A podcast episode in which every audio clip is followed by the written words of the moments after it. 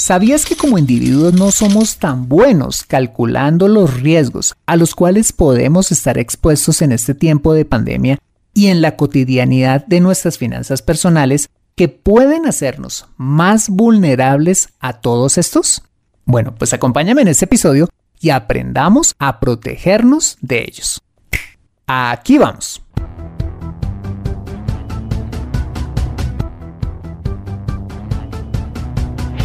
Bienvenido a Consejo Financiero, el podcast de finanzas personales donde aprenderás a manejar inteligentemente tu dinero, salir de deudas, tomar buenas decisiones financieras y alcanzar una prosperidad sólida y duradera.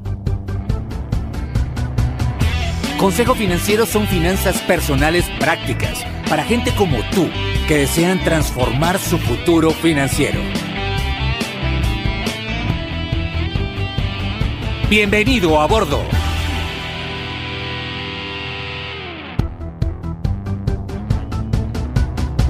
Hola, ¿qué tal? Soy Fernando Fernández y quiero darte la bienvenida a un nuevo y revelador episodio de Consejo Financiero, tu podcast, tu programa de finanzas personales en el que aprenderás a manejar inteligentemente tu dinero, a salir de deudas, a tomar buenas decisiones financieras de consumo, ahorro e inversión y los principios para alcanzar una prosperidad sólida y duradera.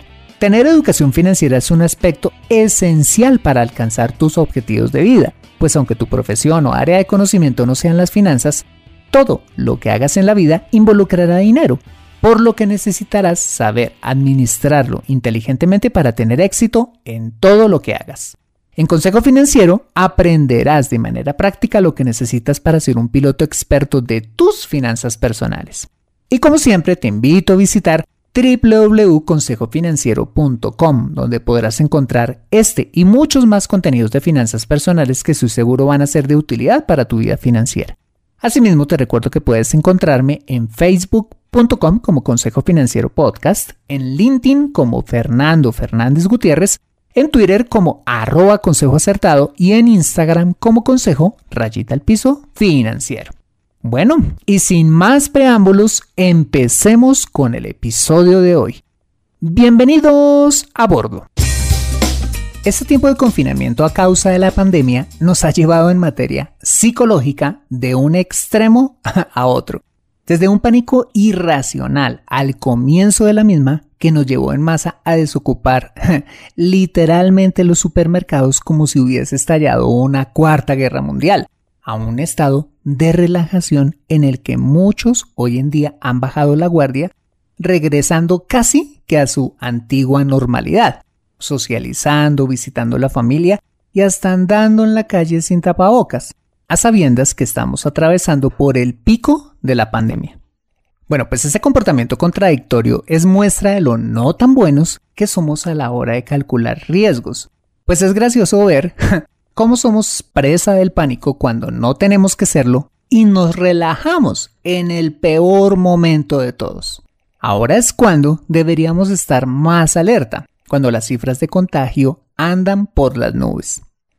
Bueno, pues resulta que esta semana, a través de Ricardo Galán y su podcast Libreta de Apuntes, me enteré de un interesantísimo artículo escrito por el New York Times el 18 de julio de este año titulado Tal vez no eres tan bueno calculando riesgos como crees. Te decimos por qué. Un artículo en el que abordan desde el punto de vista psicológico por qué no somos tan buenos calculando riesgos. Bueno, pues he traído este tema al podcast para contarte de qué se trata ese artículo y cómo se puede aplicar para este tiempo de pandemia y por supuesto en la cotidianidad de nuestras finanzas personales. Ok, este artículo comienza diciendo que según la profesora de psicología Marie Elweck Larsen, no somos muy buenos calculando riesgos porque hay muchos factores en la psicología humana que pueden sesgar la forma en la que valoramos los riesgos a los cuales estamos expuestos. Y el primero de estos factores es el sesgo optimista en el que pensamos que nuestro riesgo es menor al de otras personas o en otras palabras, pensamos absurdamente que las cosas malas solo le pueden pasar a los demás, como si nosotros estuviéramos en una suerte de esfera que nos protege de todo. Como de quedarnos sin trabajo, de contraer una enfermedad a causa de nuestros pésimos hábitos alimenticios o contagiarnos del famoso COVID-19. La frase más popular de la persona con sesgo optimista es, ah, eso a mí no me pasa nada, lo cual lo hace bajar la guardia, hasta que finalmente le pasa algo. Esto nos invita a que nos quede algo absolutamente claro en este tiempo de pandemia tenemos las mismas probabilidades de contagiarnos que cualquier otra persona, por lo que se hace necesario tener todas las prevenciones que hasta la saciedad ya nos han explicado. ¿Cuándo se refleja el sesgo optimista en nuestras finanzas personales? Bueno, cuando pensamos que solo el vecino, el familiar o el amigo es el que se puede quedar sin trabajo o tener una dificultad financiera, por lo que no hacemos ningún tipo de ahorro ni nos preocupamos por ponerle orden a nuestras finanzas, haciéndonos sumamente vulnerables a cualquier cambio que se presente en nuestra vida. Solución, como lo dice el refrán, prepararnos para lo peor pero esperando lo mejor, poniéndole desde ya orden a nuestro dinero y creando sólidos hábitos de ahorro con los cuales podamos tener la tan necesaria liquidez que se necesita para navegar con tranquilidad en medio de cualquier tormenta financiera, por causa de la pérdida de nuestro trabajo o teniendo que cerrar nuestro negocio, como efectivamente está pasando en esta época. Muy bien, en segundo lugar está lo que esta psicóloga llama el falso sentido de control, en el que confiamos más cuando creemos que tenemos controlada determinada situación que se ve reflejado cuando, por ejemplo, creemos que conducir vehículo es más seguro que viajar en avión. Cuando las cifras de accidentalidad en transporte terrestre son infinitamente mayores a las aéreas. Y esta psicóloga también agrega que hoy en día el solo lavarnos las manos y usar tapabocas de alguna manera nos ha venido envalentonando, haciendo que nos empecemos a descuidar en el distanciamiento social, empezando a reunirnos con más frecuencia con otras personas.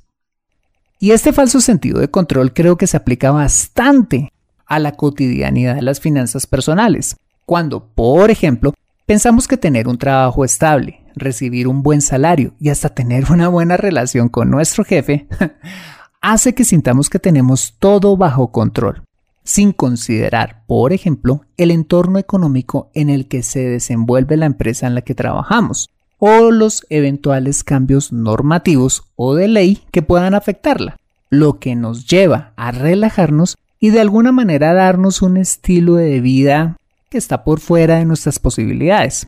Y para ello no vemos ningún problema en endeudarnos pues al fin y al cabo tenemos un trabajo más que estable que nos permite llevar un determinado ritmo de vida.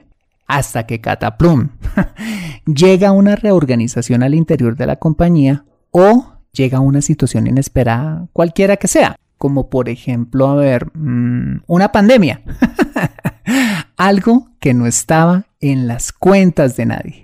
Y te digo esto porque ninguno de nosotros está exento de los cambios repentinos que puede darnos la vida. Muchas personas que meses antes tenían un trabajo estable y un muy buen salario, hoy no tienen ni lo uno ni lo otro, salvo un montón de deudas que pagar.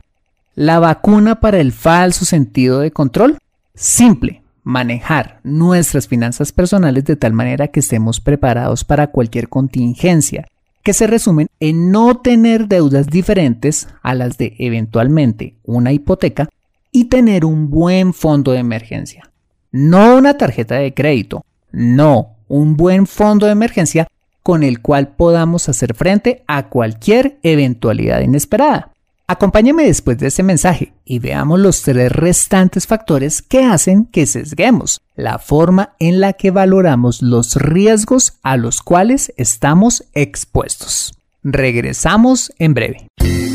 Me siento atascada en mi vida financiera y no sé por dónde empezar. Quiero ahorrar para la universidad de mis hijos, pero no sé dónde hacerlo. Me gustaría invertir en fondos de inversión, pero no sé dónde ni cómo. Deseo tener un seguro de vida, pero no entiendo del tema. Quisiera planear mi jubilación, pero no tengo quien me asesore. Si vives en Colombia y este es tu caso, no te preocupes, ve a www.consejofinanciero.com slash asesoría guion al medio financiera y solicita la asesoría que requieres en forma personalizada. Consejo Financiero, mejor educación financiera, mejores decisiones. Regresamos a Consejo Financiero. En el primer segmento de este episodio vimos los primeros dos factores que nos hacen desestimar los potenciales riesgos a los cuales podemos estar expuestos, que fueron el sesgo optimista y el falso sentido de control. Perfecto. En tercer lugar encontramos el factor llamado las señales culturales poco claras, en las que recibimos mensajes contradictorios de diferentes fuentes, lo cual hace que se nos dificulte adoptar una posición clara a determinados riesgos. Eso se ve reflejado hoy en día con los mensajes contradictorios que todos los días las autoridades de salud comunican acerca del COVID-19. Cuando, por ejemplo, dicen que el virus no se contagia en el aire porque es, una, es un virus pesado que cae al piso o sobre las superficies, y otro día dicen que no, que parece que sí se contagia en el aire. En este aspecto, la responsabilidad pesa en especial en los emisores de estos mensajes, pues lo único que hacen es desinformar haciendo las veces del pastorcito mentiroso. Cuando decía que venía el lobo y no venía, y el día que sí vino el lobo, nadie le creyó. En ese sentido, creo que debemos tomar tantas precauciones como sea necesario, yéndonos por el peor de los escenarios y tomando las precauciones del caso. Así mañana cambie el mensaje. Bueno, ¿y cómo se reflejan las señales culturales poco claras en nuestras finanzas personales? Bueno, pues cuando, por ejemplo, quieres comprar un carro y un amigo te dice que tomes un crédito como él lo hizo.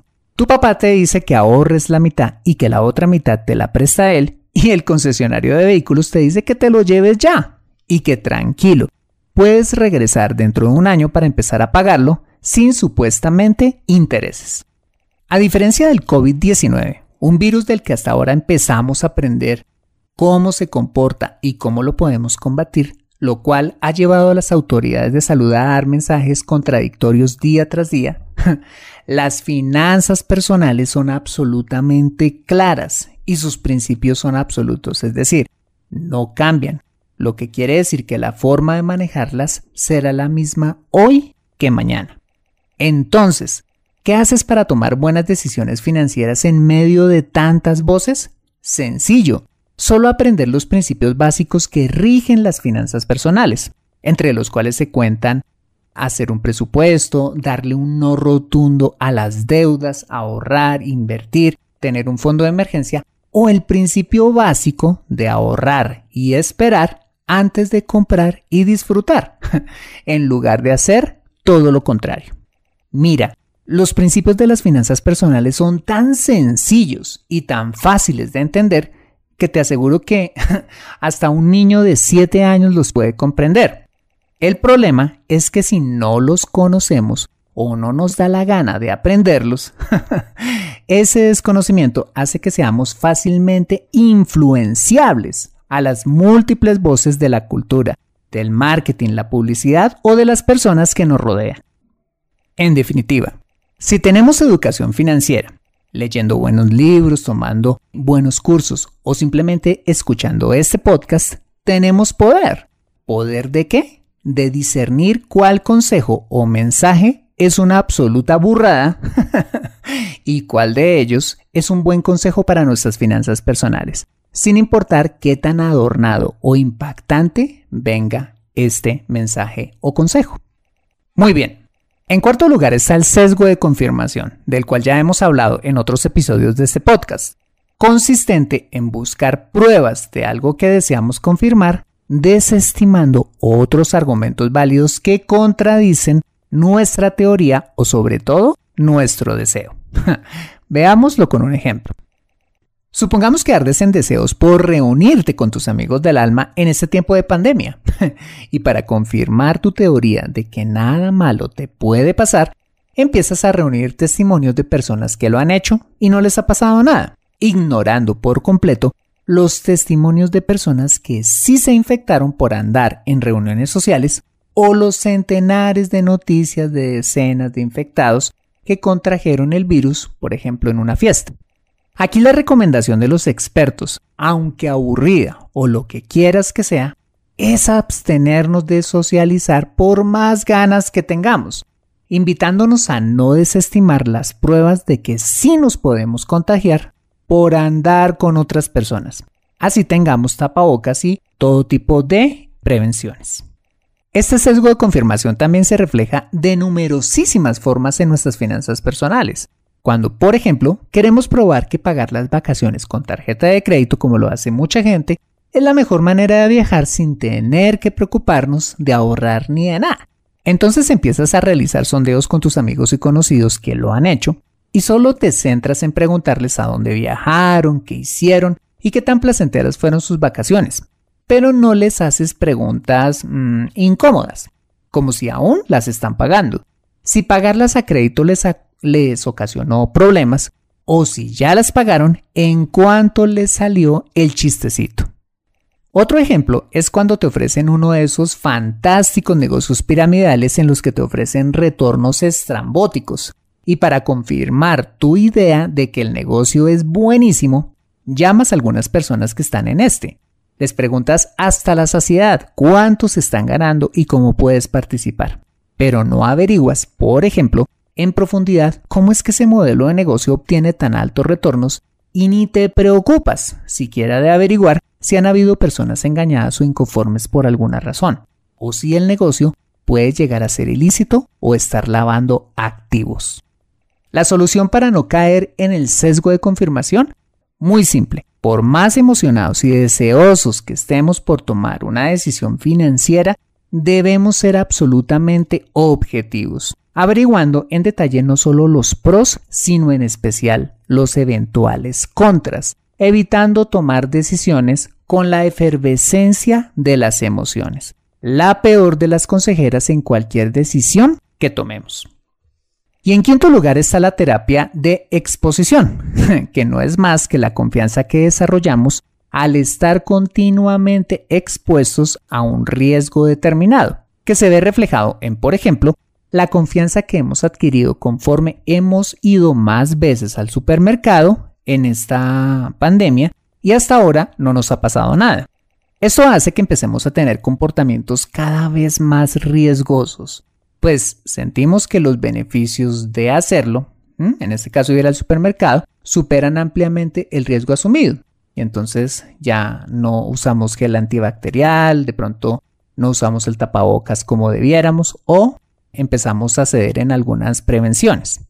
Interpretando un poco lo que esta psicóloga quiere decirnos, es por ejemplo cuando un día nos arriesgamos a visitar a los abuelos. Un día vamos, compartimos con ellos, lo pasamos bien, y pasaron finalmente los días y nadie se enfermó. Pues entonces eso hace que ganemos confianza y volvemos a visitarlos una y otra vez, sin ser conscientes del tremendo riesgo, y más en esta época de contagio, al que estamos exponiéndolos. Hasta que un día esas cifras de la pandemia que se ven tan lejanas toman el nombre y apellido de uno de ellos. ¿Cómo te sentirías si por tu imprudencia ese ser amado falleciera? ¿Quién te va a reponer la vida de ese ser amado? Algo claramente difícil de sobrellevar durante el resto de tu vida. ¿Realmente te gustaría vivir eso? La reflexión en torno a este tópico es que tengamos claro que para que algo que no ha tenido precedentes, como infectar a nuestros abuelos o a un ser querido con COVID-19, pase a tenerlos, es cuando sucede por primera vez. ¿Para qué esperar a que pase para ahí sí arrepentirnos? Puede ser demasiado tarde. Y la terapia de exposición se refleja claramente en nuestras finanzas personales cuando, por ejemplo, no vemos la utilidad de tener una póliza que asegure nuestra vida o nuestros bienes, porque irracionalmente pensamos que como nunca nos ha pasado algo, nunca nos pasará. Y quizás muchas personas antes de esta pandemia pensaban así. ¿Para qué tomar un seguro de vida? ¿Para qué pensar en el futuro? ¿Para qué salir de deudas si hay mal que bien me las he arreglado? Y mira qué pasó. Muchos que pensaban así dejaron a sus familias sin un sustento económico y además con un montón de deudas al fallecer. Bueno, pues para evitar ser víctima de la terapia de exposición y ser sorprendido por cualquier situación financiera inesperada, nuevamente construir un fondo de emergencia con al menos seis meses de presupuesto mensual, no tener deudas de consumo, así como tener los seguros necesarios para proteger a nuestra familia y bienes, es lo mejor que podemos hacer para afrontar con éxito cualquier contingencia que pueda llegar a presentarse. Y así como muchos hoy sufren económicamente por no haberse cubierto, hay otros previsivos que sí hicieron la tarea de ahorrar y asegurarse y hoy están atravesando esta crisis con relativa tranquilidad. Te pregunto, ¿de qué lugar quieres estar tú? Bueno, muy bien, estos fueron los cinco factores de la psicología humana que hacen que las personas no seamos tan buenas calculando los riesgos a los que estamos expuestos presentados en este interesante artículo del New York Times. Y antes de que quizás me malinterpretes, quiero decirte algo. Este episodio no es para que nos volvamos hipocondriacos o apocalípticos. No, es simplemente esforzarnos en pensar racionalmente y calcular objetivamente los riesgos a los que estamos expuestos y tomar las precauciones del caso. Así de sencillo. Y para ello, creo que es muy útil usar siempre el sentido común, el cual hace que podamos mitigar cualquier tipo de riesgo y nos evitemos dolores de cabeza innecesarios, tanto en nuestras finanzas personales y aún más importante, con las personas que amamos. ¿Aceptas entonces el reto de aprender a calcular objetivamente los riesgos a los cuales puedes estar expuesto y tomar las prevenciones necesarias en esta pandemia y en tus finanzas personales? Si es así, pon manos a la obra ya. Mantente actualizado en Consejo Financiero. Bueno, muy bien, este ha sido el episodio número 146 de Consejo Financiero. Si te ha gustado este episodio, házmelo saber suscribiéndote al podcast y sobre todo escribiendo tu valioso comentario en torno a este programa. Y si escuchas este episodio desde un iPhone o un iPad, para mí sería súper valioso si me dejas tu opinión acerca del programa. Eso lo puedes hacer al entrar a Consejo Financiero a través de la aplicación podcast de tu dispositivo y bajar hasta calificaciones y reseñas y dejarme allí tu opinión dando clic en escribir reseña. Esto me ayudará un montón para posicionar aún más el programa y de esta manera poder llegar a muchas más personas. Como siempre, mil gracias por tu ayuda. Asimismo, te invito a compartir este episodio a través de tus redes sociales con tus contactos, familia o amigos a quienes consideres les sea útil este episodio para su vida financiera y personal. Bueno, muy bien, yo soy Fernando Fernández, tu asesor financiero y anfitrión de este programa. El sello de José Luis Calderón en la edición de este podcast. Muchas gracias por compartir tu tiempo conmigo guardando la cuarentena, enviando dinero a tu fondo de emergencia, desinfectando tu casa o donde quiera que estés y recuerda. Consejo Financiero son finanzas personales prácticas para gente como tú que desean transformar su futuro financiero. Buena semana y nos vemos con un nuevo episodio el próximo lunes a las 5 pm hora de Colombia. See you later.